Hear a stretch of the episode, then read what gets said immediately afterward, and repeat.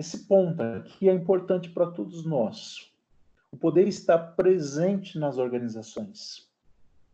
No sistema social, é, é a, e a forma como é exercido está diretamente ligada à, à sua cultura. Vejam só, quando a gente fala em sistema social, a gente está falando de uma empresa, a gente está falando de uma ONG, a gente está falando de uma de um clube, de uma associação, a gente está falando de um agrupamento de pessoas, é um sistema social. E todo sistema social ele exerce controle sobre os comportamentos das pessoas que compõem este grupo. Esse controle nós podemos entender como poder. Vou repetir, tá? Todo sistema social exerce controle sobre os comportamentos das pessoas que compõem esse grupo. Esse controle pode ser explícito, esse controle pode ser implícito. Fato é que, a partir do momento que você e eu passamos a fazer parte de um sistema social, de um agrupamento, esse grupo exerce um poder, um controle sobre nós. Nós moldamos ou modelamos os nossos comportamentos a partir do controle estabelecido por este grupo, por esta organização. E é muito simples de nós pensarmos é, sobre isso. Quando a gente está dentro de um grupo de, de amigos, você tem determinados comportamentos. Às vezes você está dentro de um grupo de outros amigos, você tem outros comportamentos. Quem te vê dentro de um grupo e depois te vê dentro de outro grupo, fala, puxa, não é possível que é a mesma pessoa.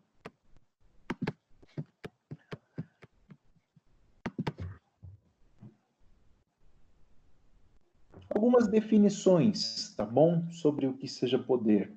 Algumas definições sobre o que seja poder. A gente tem essa do Max Weber, é, e temos a da, da Diniz e da Limongi França. Muitas, muitas áreas do conhecimento se propuseram e ainda pesquisam qual é a melhor definição para poder. O, o Max Weber ele afirma que o poder é um processo, uma capacidade de relação desigualmente distribuída, destinada a criar e manter estruturas complexas de interdependência e coordenação é, é, social. Ah, a Denise e a Limonge França, elas afirmam que o poder é a capacidade de exercer influência. Vejam, tanto na definição do Weber como da Denise da Limonge França, nós temos uma capacidade de influência, uma interdependência. Estou tendo aula. Estou tendo aula. Luiz, nós estamos te ouvindo, cara. No Skype. Não, mas eu vou assistir enquanto isso. Deixa eu fechar o, o... Aí, fechei o microfone do Luiz aqui. Tudo bem, gente? Estou aqui. Vamos prosseguir. Agora eu acho que você lembra que quando nós falamos de. Tentamos definir liderança, nós falamos dessa capacidade de influenciar pessoas no sentido de alcance de objetivos. Lembram disso? E agora, novamente, eu apareço com essas duas definições sobre poder, falando sobre uma capacidade de influência.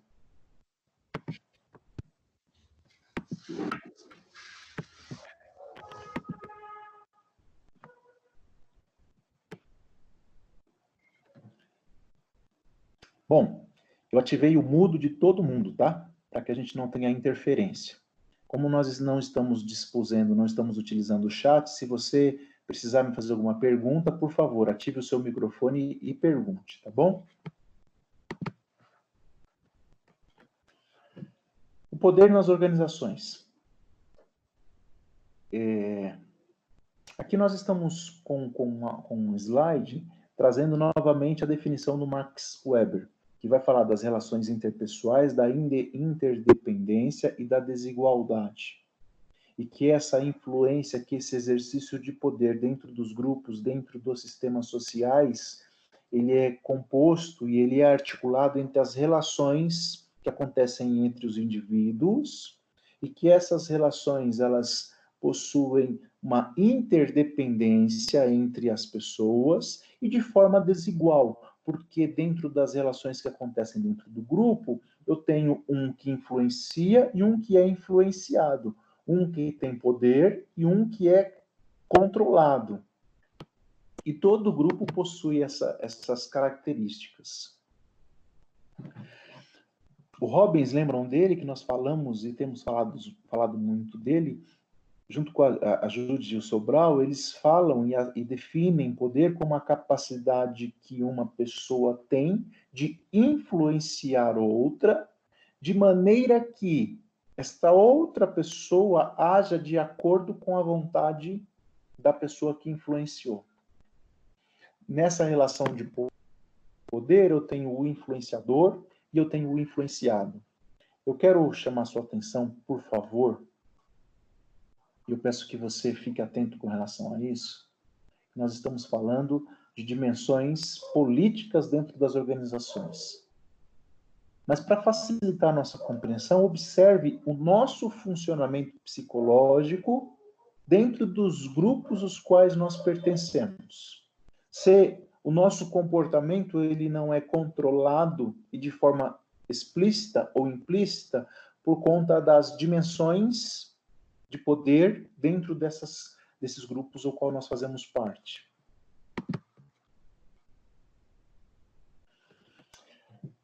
Liderança e poder podem ser relacionados, mas não são sinônimos. Vamos entender por quê. Poder ele não, ele não requer compatibilidade de objetivos.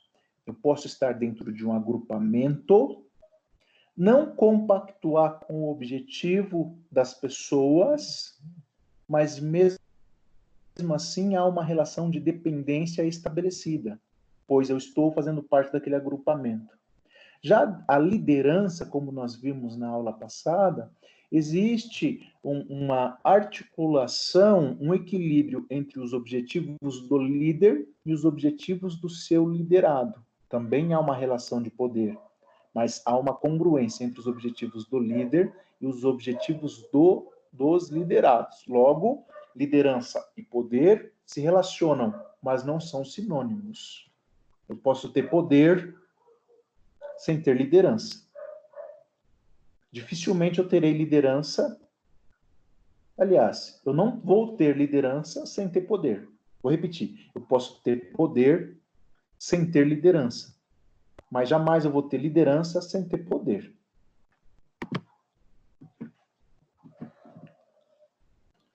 Vamos lá. De onde vem o poder? Porque alguns, alguns têm poder, outros não. Pergunta importante para nós, hein? Quando nós vamos buscar entender a liderança, quando nós vamos buscar entender as relações humanas dentro de uma empresa, quando nós vamos buscar entender como acontecem é, é, as políticas dentro de uma empresa, como que acontecem as relações dentro dos grupos que compõem um determinado departamento em uma empresa. Por que, que algumas pessoas têm poder e outras não? Por que, que alguns chefes, ou melhor dizendo, líderes, exercem poder sobre os seus liderados e outros não? Por que, que alguns líderes são respeitados e outros não? Por que, que alguns líderes são obedecidos e outros não? Psicóloga e psicólogo organizacional. Isso é um ponto importantíssimo para nós, tá bom? Nós temos e falaremos sobre cinco bases de poder. Cinco bases que apoiam o poder que é exercido dentro de uma organização. A primeira base é o poder de recompensa. Eu peço que, se for possível, você anote essas, essas cinco bases, tá bom? A gente vai falar do poder de recompensa, do poder de perícia, do poder de referência, do poder coercitivo e do poder de perícia. Mas vai anotando aí. Primeiro, o poder de recompensa. Qual que é essa base? Ela é caracterizada pela percepção que a pessoa tem de que o outro pode premiá-la ou mesmo puni-la. ou mesmo evitar punições. Veja, você olha para o seu líder e há uma percepção de que ele pode te premiar se você tiver um comportamento adequado e conveniente, e ele pode também prevenir ou diminuir punições, ou remover punições porque você é um cara exemplar, porque você chega na hora, porque você faz tudo certo, porque você nunca falta, porque você nunca pega atestado, e você tem a percepção quando você olha para aquele líder de que ele é capaz de premiá-lo, e de fato ele o faz. Essa é a base de poder chamada de poder de recompensa. A outra base de poder é o que nós chamamos de poder coercitivo. Essa baseia-se na expectativa que o influenciado, que o liderado, que o colaborador, que as pessoas têm de que podem ser punidos quase é, é, se não acatarem as ordens de seus liderados.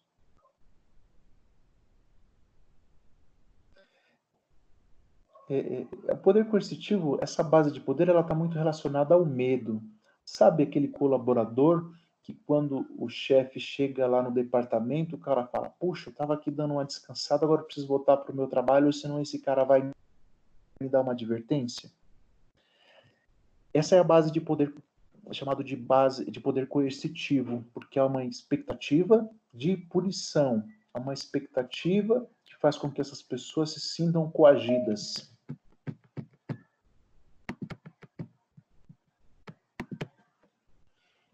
A outra base que nós temos é o poder legítimo.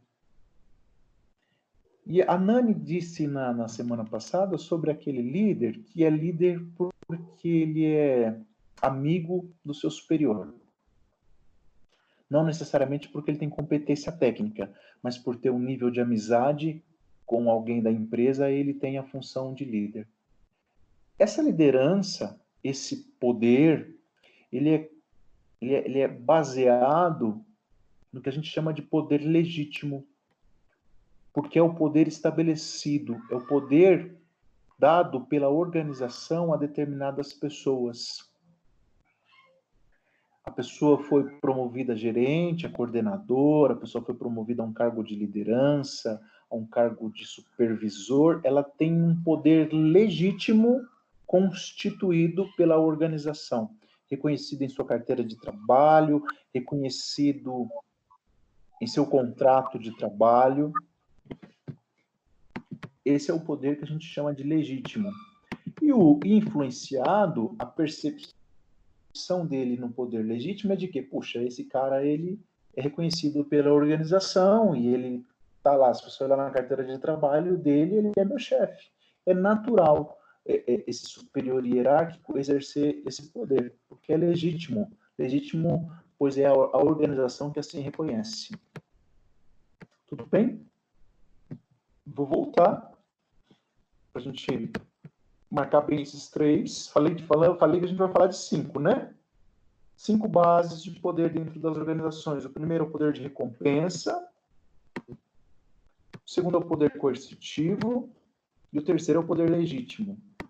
O quarto, o poder de perícia. E o poder de perícia ele é, ele é caracterizado pelo reconhecimento que as pessoas, que os influenciados, que os liderados têm de que o influenciador possui conhecimento, experiência para aquela prática. Se eu puder confrontar o poder de perícia com o poder legítimo, veja, poder legítimo, a base de poder legítimo é um poder instituído instituído pela organização, reconhecido pela empresa, dado pela empresa. Já o poder de perícia não necessariamente ou é dado pela organização. Talvez eu tenha o líder que tem a sua base de liderança no poder legítimo, mas eu tenho alguém no meu, no meu grau, no meu nível hierárquico, que eu olho para ele e falo, cara, esse cara exerce liderança sobre nós porque ele conhece muito disso que ele faz. Ele tem muita experiência, ele tem muito conhecimento. Essa é a base de poder que nós chamamos de perícia. E uma outra base, a quinta desta feita, é o poder de referência.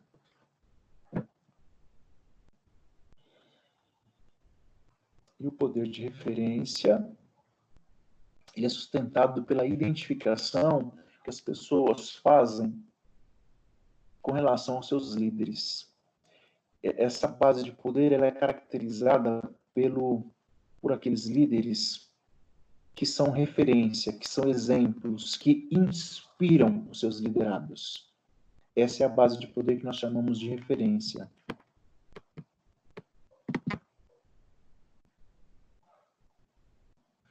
Um dado importante para nós. Estudos mostram que as bases de poder de recompensa, de perícia, referência e legítimo têm impacto positivo no comprometimento e na confiança organizacional. Já o poder de coerção, ele provoca resistência. Lembra que o poder de coerção é aquele, aquela base de poder que as pessoas têm uma expectativa de que serão punidas o tempo todo, que se, se fizer alguma coisa errada, com certeza serão punidas. Estudos científicos mostram que o poder baseado na coerção ele provoca resistência dos colaboradores. Assim, a identificação das bases de poder é relevante para a compreensão das relações interpessoais no contexto organizacional. Vejam que interessante, que importante para nós, psicólogas e psicólogos organizacionais. Precisamos buscar identificar quais são as bases de poder que regem as relações dentro daquela empresa. Precisamos identificar quais são as bases de poder que regem as lideranças, a gestão, o relacionamento entre as pessoas dentro daquela empresa. Isso aqui também é outro dado importantíssimo. Olha, os gestores em todos os níveis, e a gente vai falar de gerência, de supervisor, de coordenação, de direção, por força da hierarquia, automaticamente eles possuem já o poder de recompensa, já possuem o poder de punição e já possuem o poder de coerção. Porque esses três poderes, essas três bases de poder já são dados pela organização. Vejam, você é contratado para ser gerente dentro de uma empresa. Vejam que a sua própria função, o seu cargo de gerência, já te oferece e já vem agregado a esse cargo o poder de recompensa. Você tem poder para recompensar as pessoas que desempenham o seu trabalho de forma adequada, assim como você também tem poder de punir as pessoas que não desempenham o seu trabalho de forma adequada? Assim como, só pelo fato de você ser gerente, talvez alguns colaboradores tenham a percepção de que se fizerem algo reprovável na sua presença, você pode puni-los. Esses três poderes, tá? Recompensa, punição e coerção automaticamente são inerentes aos cargos de gestão.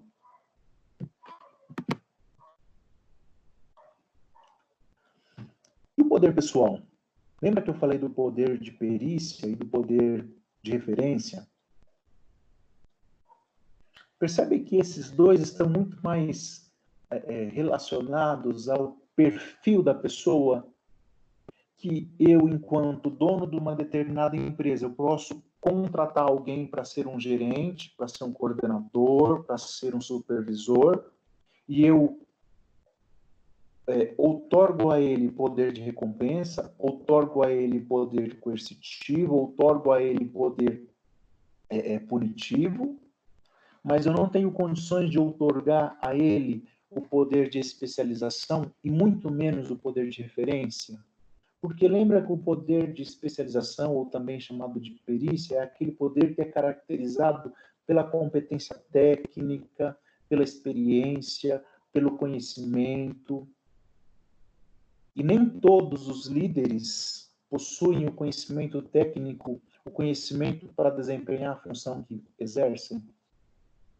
E se nós falarmos do poder de referência, não são todos os líderes que inspiram, não são todos os líderes que são exemplo a ser seguido, não são todos os líderes que servem como uma referência para os seus liderados.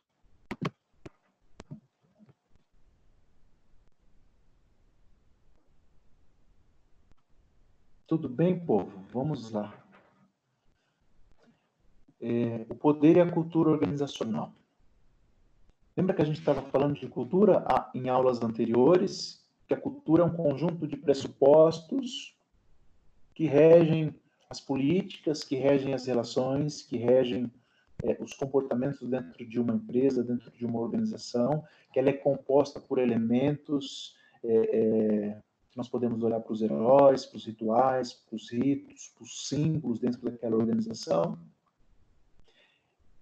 A dimensão do poder, os poderes que são exercidos dentro de uma determinada organização estão diretamente relacionados à cultura organizacional que aquela empresa possui.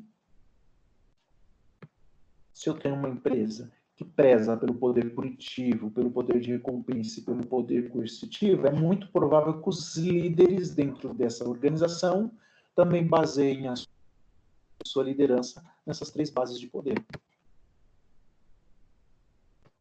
E nós precisamos falar sobre o poder grupal.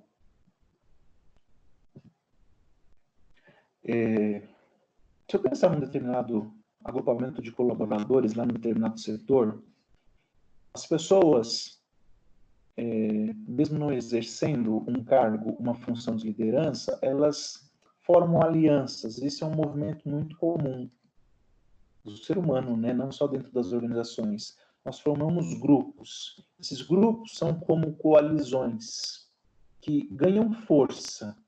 E aí a gente vai falar do poder grupal. No dia a dia, na sala de aula, na família, beleza, tranquilo né? não, não faz parte da, dos nossos estudos nesse momento. Mas isso acontece em qualquer sistema social.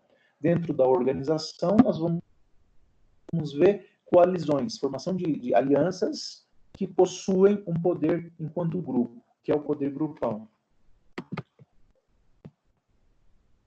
E aí eu tenho alguns exemplos de poder grupal, é, os sindicatos, as associações de classe, grupos de colaboradores dentro da empresa, um grêmio, ou até mesmo grupos que não são formalizados, mas que possuem um poder grupal dentro de um departamento.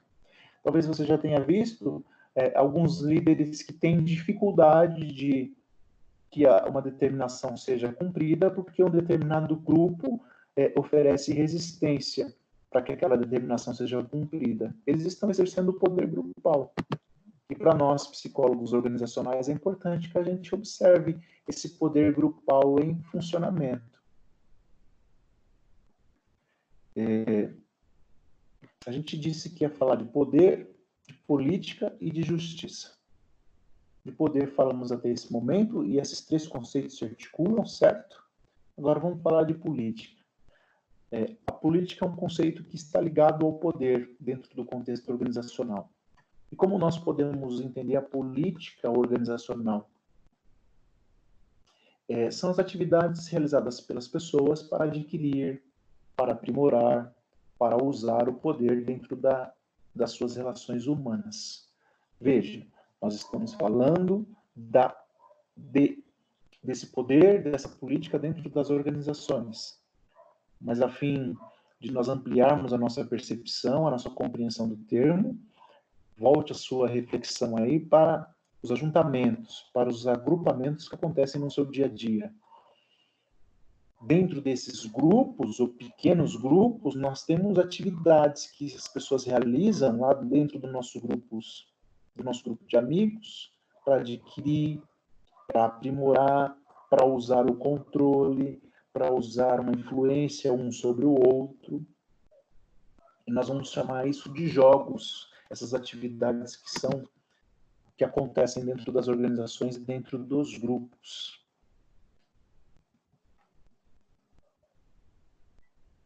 Vamos lá. Primeiro jogo, a gente vai chamar de jogo de rebeldia ou resistência.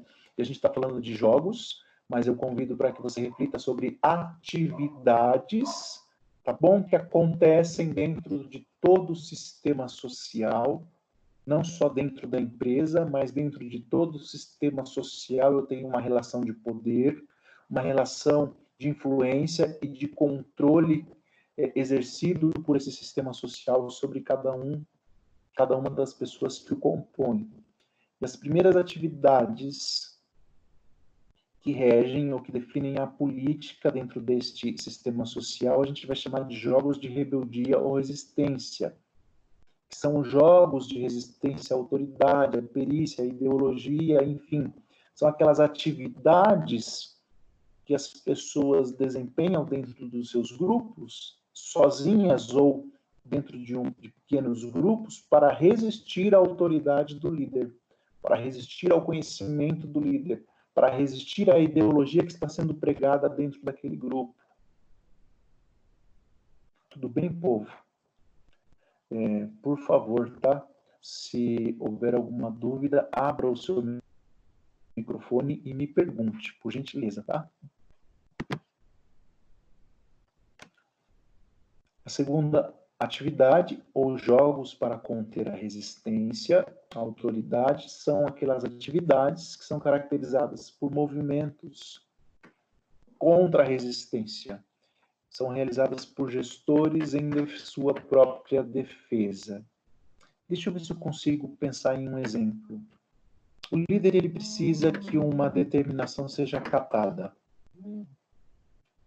E aí aquele grupo de colaboradores se reúnem e faz um joguinho, vou chamar assim não no sentido pejorativo, mas no sentido ilustrativo, faz um joguinho de resistência. Começa a protelar, começa a procrastinar a realização daquela atividade, e um olha para o outro e vai deixando para o final do dia. Quando falta meia hora para acabar o dia, eles não fizeram a atividade que foi pedida para o líder, pelo líder, e no outro dia isso acontece a mesma coisa. E aí acontece uma outra atividade, um outro jogo, que essa é, essa é por parte dos gestores. Puxa, se eles saíam às 17, agora eu os coloco, é, mexo talvez no, no, horário de entrada ou no horário de, de daquele departamento para que eles saiam às 18. Vejam que ele está se, é, se utilizando de um jogo, de uma atividade contra a resistência que aquele grupo estava oferecendo.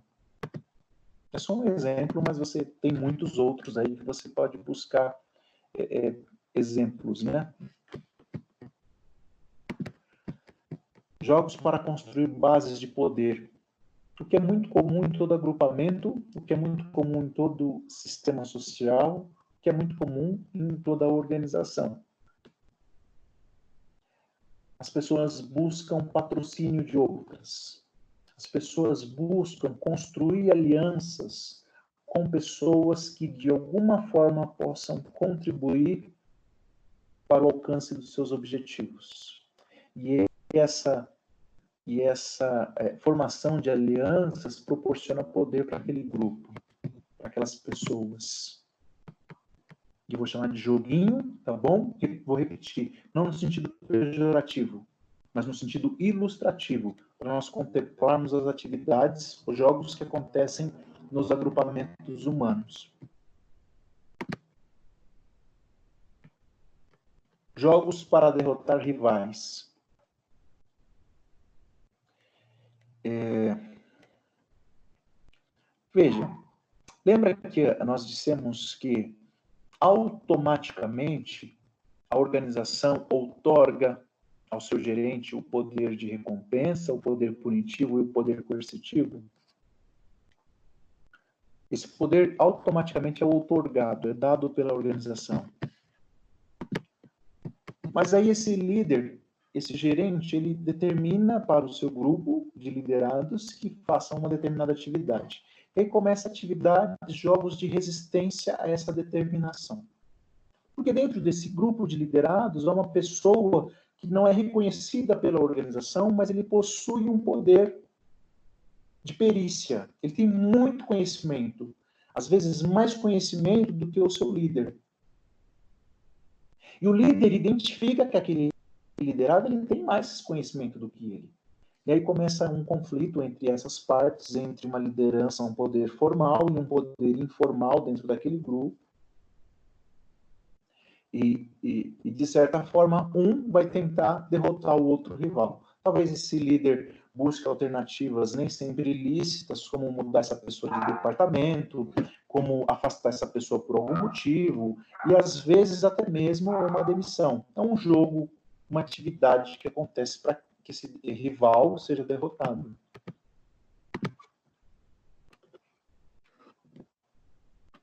Os jogos para efetivar mudanças organizacionais também acontecem em todos os níveis dentro da organização.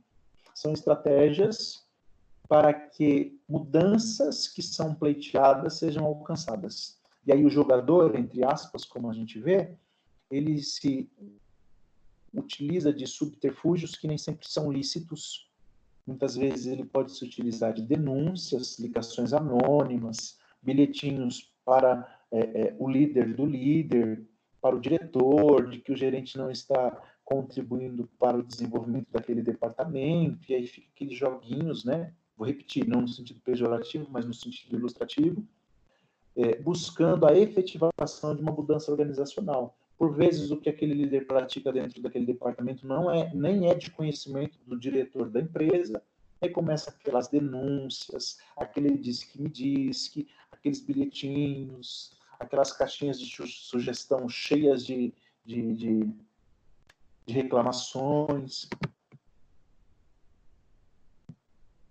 E aqui, como a gente tem visto e falado, esse comportamento político, estes jogos, estas atividades, elas podem ser legítimas, acontecem no dia a dia, nas mudanças dentro da organização, como você reclama com o chefe, é, é, quando você a cadeia de comando, você deixa o líder e vai falar com o diretor, ou ilegítimo, como a gente estava falando, né? Violando regras, com sabotagens, denúncias, boicotes,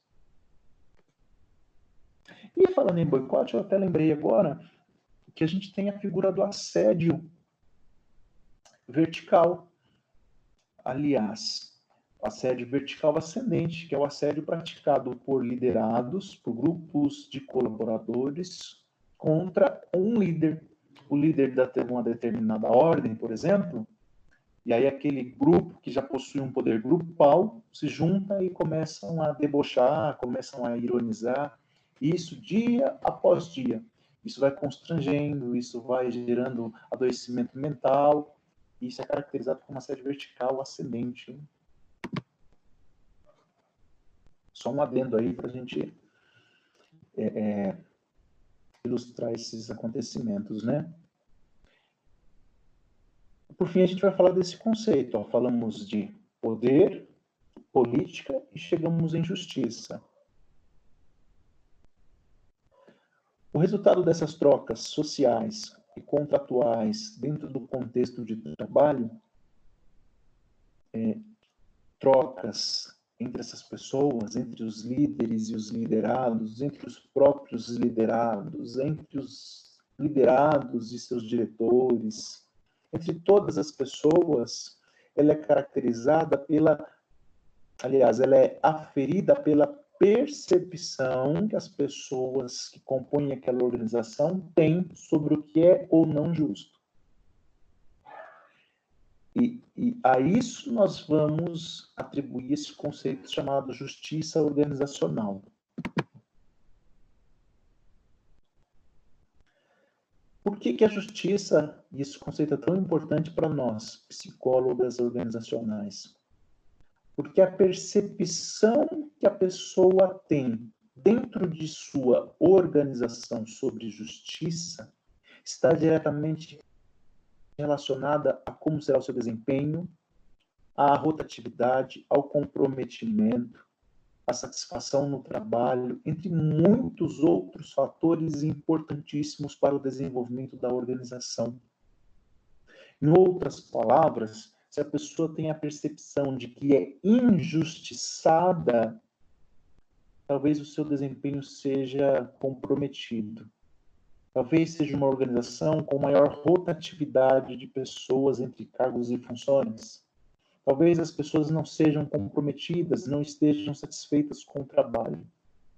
Em contrapartida, se as pessoas dentro daquela organização têm uma percepção de que lá dentro há justiça, essas pessoas terão um melhor desempenho, menos rotatividade, terão maior comprometimento e a satisfação no trabalho dentro daquela organização será maior. Olha como é importante esse conceito. Hein?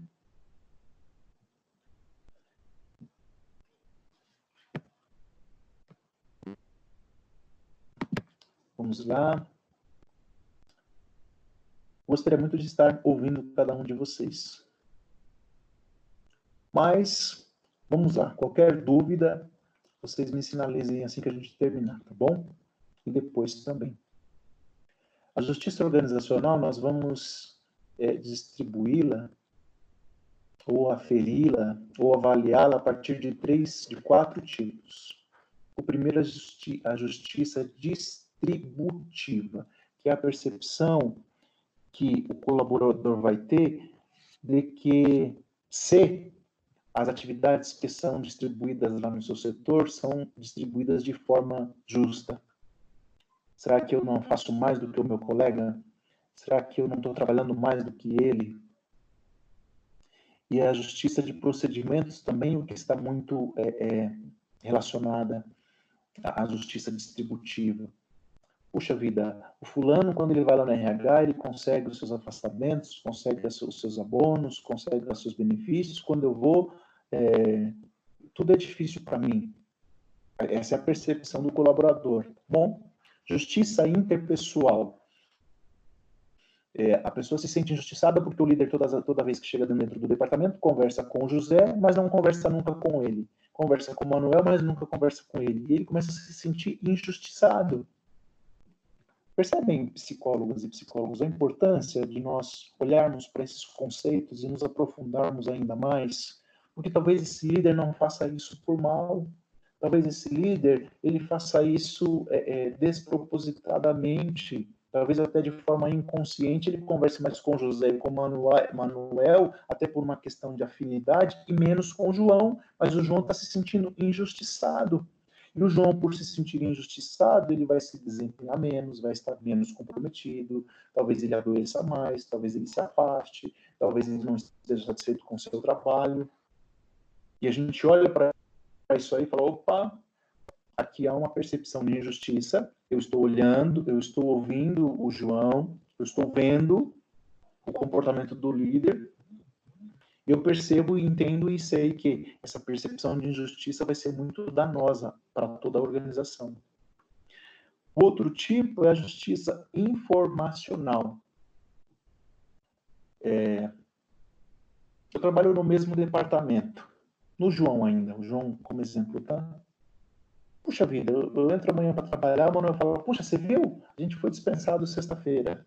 O João fala, puxa, mas eu nem sabia. Aí depois o, o, no outro dia ele chega, puxa, você viu, cara, a gente vai ganhar ovo de Páscoa por conta do feriado. Nossa, eu nem sabia disso. Puxa, você viu, gente? A gente vai fazer afastamento aí, vamos fazer home office. Nossa, todo mundo sabe, eu não sei.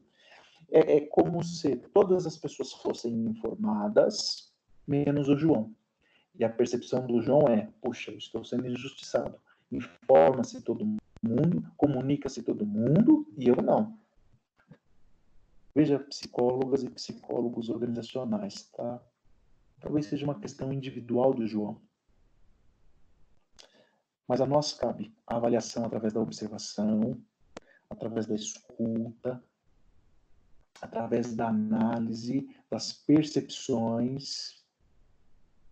Esse João, ele vai se sentindo injustiçado, ele vai contaminar outras pessoas o João vai falar, e se não falar, a falta de comprometimento dele talvez vai contagiar outras pessoas. E como eu disse, é só uma questão de afinar a comunicação dentro da empresa. É só uma questão de formalizar as informações para que o, o líder, sem maldade nenhuma, chegue lá para o Manuel e conte uma, sobre uma informação importante e não fale para todas as outras pessoas do departamento. Quando ao invés de conversar com o Manuel, se ele conversar de forma informal com o Manuel, talvez as outras pessoas não fiquem sabendo da informação. Então, ao invés de ele conversar de forma informal com o Manuel, ele formaliza essa comunicação para que todos Saibam dessa informação. Vamos lá. Estamos aqui chegando ao final.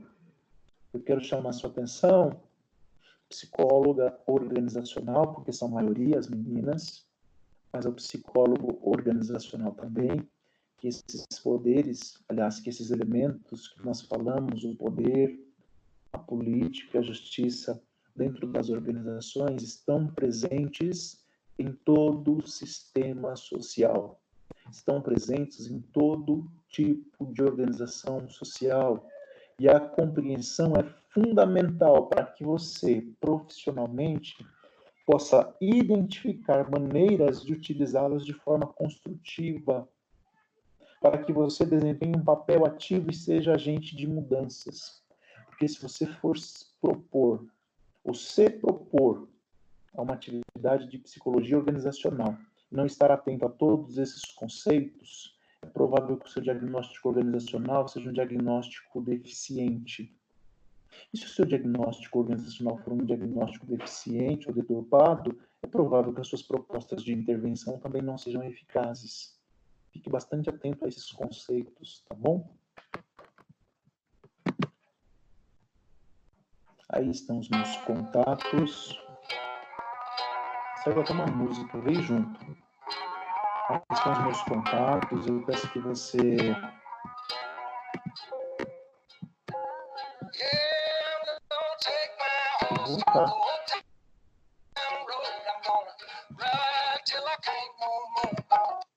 É, vou voltar aqui para a gente terminar. Ó, se você tiver alguma dúvida, alguma dificuldade, abra o microfone e me pergunte, tá bom? por favor. Esse material está disponível lá no AVA, também está disponível de forma mais aprofundada na unidade 2, na seção 2 do livro didático. Eu sugiro que você leia. É, eu fiz uma questão só para que você responda lá no AVA, valendo 200 pontos, tá bom? Sobre as cinco bases, quais são as cinco bases de poder. Tranquilo vai lá e já faz. E qualquer dúvida, por favor, entre em contato pelo AVA, entre em contato, pode ser pelo Skype, aqui pelo Teams, pelo WhatsApp, pelo e-mail. O importante é que você não fique com dúvidas, tá bom? Mesmo que você vá, tenha certo que vá trabalhar com psicologia clínica, com psicologia do esporte. Puxa, é tão importante que você conheça também a psicologia organizacional, porque a vida da gente toma outros caminhos, né? Passamos por mudanças, mudamos as nossas percepções, mudamos os nossos gostos. E talvez você ama muito hoje a psicologia clínica, mas amanhã você escolha trabalhar com psicologia organizacional e você vai precisar desses, desses conceitos, desse conhecimento. Talvez você fale, ah, mas amanhã eu estudo sobre isso. Puxa, mas temos a oportunidade de, de conversar e de falar sobre isso hoje. Tá bom? Desejo a vocês uma excelente noite continuem mantendo todos os cuidados necessários contra, contra a contaminação desse vírus que está presente, seguindo as recomendações das autoridades de saúde, higienizando as mãos, cuidando dos nossos velhinhos de forma carinhosa, tá bom? Professor. E aproveitando ao máximo esse momento em suas casas. Tá, eu vou abrir outro slide com a musiquinha, eu continuo aqui mais uns cinco minutinhos. Se você quiser fazer uma pergunta, já abra, abra o microfone e faça, por favor, tá? Professor. Sim? É só uma observação. Teve um aluno que colocou no grupo que foi enviada uma notificação que o grupo é muito grande para chamada. Acho que não se importou com ah, Quem está falando isso? A Sheila. Ô, Sheila, que informação importante que você está me dando, viu? Deixa eu até anotar aqui, peraí. Pode ser um erro, como também pode ser não suporta a nossa turma toda, né? É, realmente tem bastante gente que não conseguiu entrar. Ó, nós chegamos em 50. 50 eu visualizei que nós estávamos aqui. Então a informação que ela teve lá é que o grupo não comportava? Isso, ela, ela até printou e jogou no grupo. Ah, pede para ela enviar no meu WhatsApp, por favor. Peço sim. Tá bom? Que aí eu vejo o que está acontecendo e sinalizo para vocês. Professor, Sim. é, sobre esse assunto que a Sheila está falando, é, mas foi disponibilizado no AVA que, devido à situação do país, os alunos não terão falta, serão todas abonadas. Não, sim, mas. Mas eu, eu não entendi sua colocação. Porque ela está falando sobre as chamadas, não está? Não Os alunos entendi. não conseguiram entrar? Os alunos o quê? Não conseguiram entrar para assistir a aula? O que, que tem? É o que ela está falando, a Sheila? Não entendi sua Isso. pergunta, Sinira. Mas por causa que os alunos querem acompanhar mesmo, né? Para entrar na chamada também. Ah, tá. não, Beleza, gente, agora Peraí. entendi. Peraí. Tá. Deixa, Deixa eu entendi já. Deixa eu esclarecer uma com a situação. Quem não entrar, quem não entrar na aula, não fica com falta. Tudo bem? Nós estamos vivendo um momento é, diferente, um momento de adaptação. Tudo bem? Temos dificuldades muitas vezes para utilizar alguma, algum tipo de tecnologia. Quem não entrar não vai ficar com falta. Por favor, tranquilizem os colegas, tá bom? A questão, para nós entrarmos na aula, é só para o nosso desenvolvimento mesmo, que é importantíssimo, não é por conta das faltas, não. Tá certo? Avisem o pessoal, por favor, tá Tassimira, Sheila. Tá, eu vou dar uma visão. Professor, Sim, Pode falar mais. posso falar? É, tem alguma fonte complementar, algum canal do YouTube que você acha bem didático, é, que linka bastante com os temas que você está colocando aqui para gente? É, se não for para agora, para a semana que vem, será que você poderia indicar? Ô, Maicon, no, no meu próprio canal eu estou tentando lançar essas mesmas aulas, para que a gente possa ir aprofundando. É, de qualquer forma, o AVA ele está bem recheado com material bem legal, viu? Se você pegar a web aula mesmo de forma mais simples, mas assim muito interessante que você vai fazer, o material está bem interessante. O nosso livro didático da disciplina está bem legal. Se você entrar lá na, no site da Anguera e na sua biblioteca virtual também tem um material bem, bem rico sobre psicologia organizacional, tá? Mas me avisa no WhatsApp que eu passo para você os links aí que eu gosto de psicologia organizacional e, você vai assistindo, né? A gente vai conversando a respeito.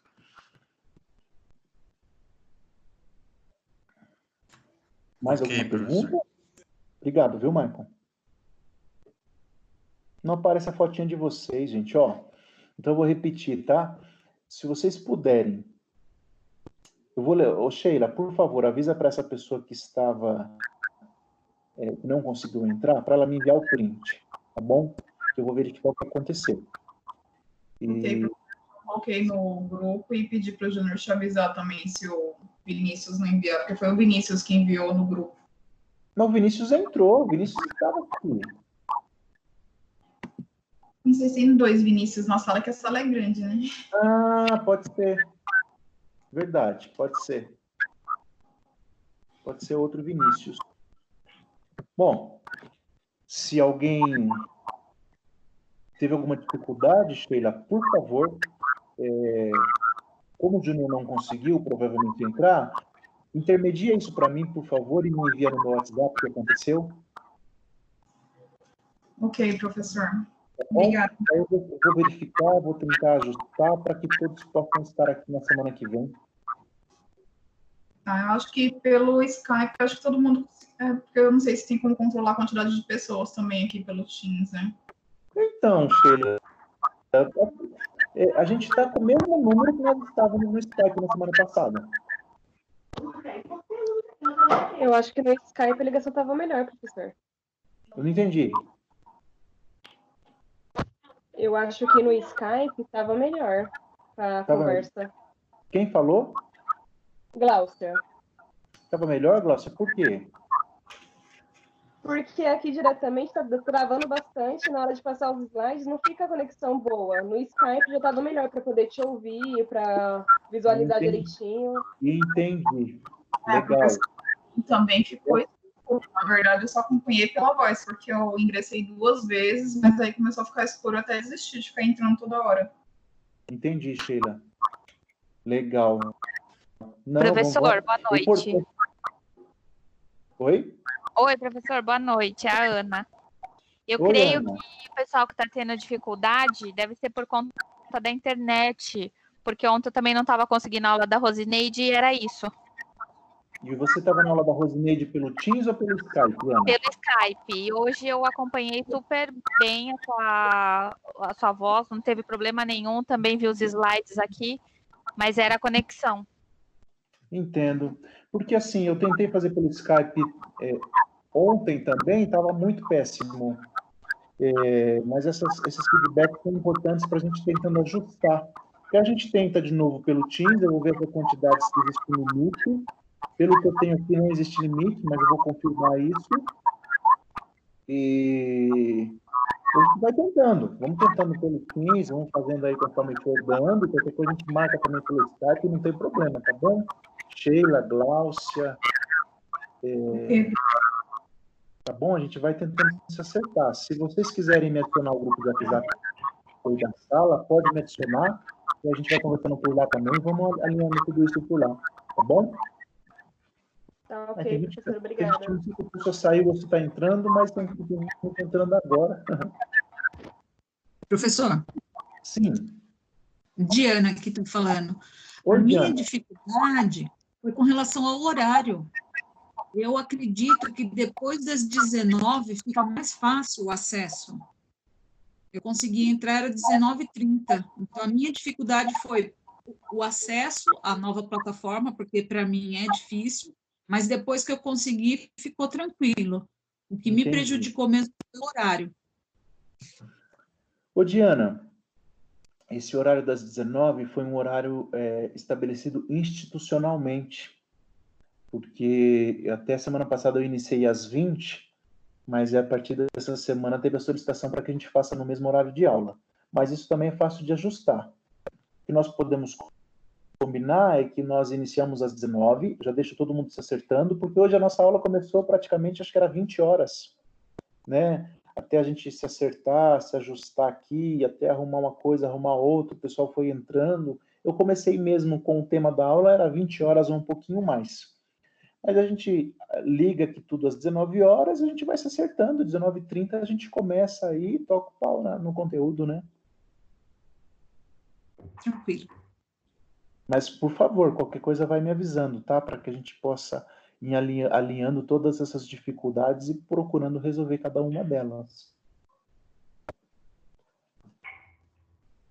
Sobre esse conteúdo, vocês acharam tranquilo? Tranquilo. Está bem Bom. explicativo. Ai, que bom. Sim, professor, as aulas estão sendo ótimas. Pelo menos assim a gente consegue te ouvir claramente, porque na sala muitas vezes é muito difícil. Quem falou? É a Ana? Eu. Ô, Ana, verdade, viu? Tem essa, tem as desvantagens, mas tem vantagens também, né? É, é, eu, todo conteúdo é importante, né? Mas a gente procura transmitir um conteúdo para que todos tenham acesso. E às vezes na sala alguns é, é, às vezes não é possível e aqui também alguns às vezes não é possível, né? Mas que bom que, que chegou bem para você aí. Obrigado, viu, pelo feedback. Obrigada a você.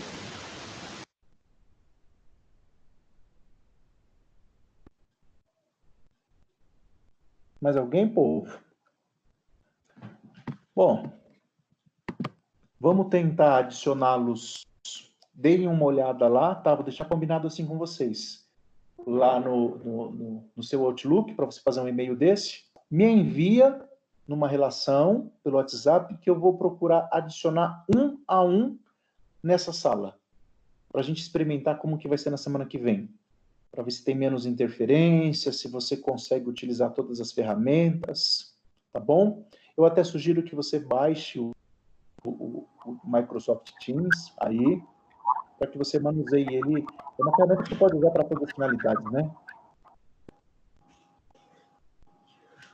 Ok, professor, deixa eu só tirar uma dúvida com a Ana. Ela tem a conta pelo Teams ou ela entrou como convidada? Só para saber é melhor como. Não, eu entrei como convidada. Tá bom. Obrigada. Também não tive acesso pelo chat, eu não consegui acessar o chat, mas o áudio foi perfeito, os slides foram perfeitos, deu tudo certo. Ô, Ana. Ana é quem perguntou. né? Eu só estou com dúvida com relação ao chat. Eu gostaria muito que vocês tivessem acesso. É, eu não vi ninguém que entrou sem ser convidado. Mas eu vou tentar. Vou repetir. Vocês me passam o e-mail da Outlook que eu vou adicioná-los, tá? Eu acredito que vocês vão ter acesso a todas as ferramentas. E como os outros professores também vão utilizar o Teams, aí fica uma ferramenta a mais para a gente ir trocando informações a respeito de psicologia organizacional, né?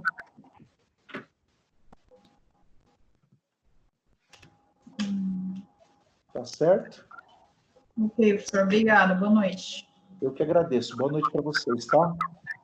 Obrigado, boa noite, professor. Até a próxima. Até a próxima. Vamos nos falando.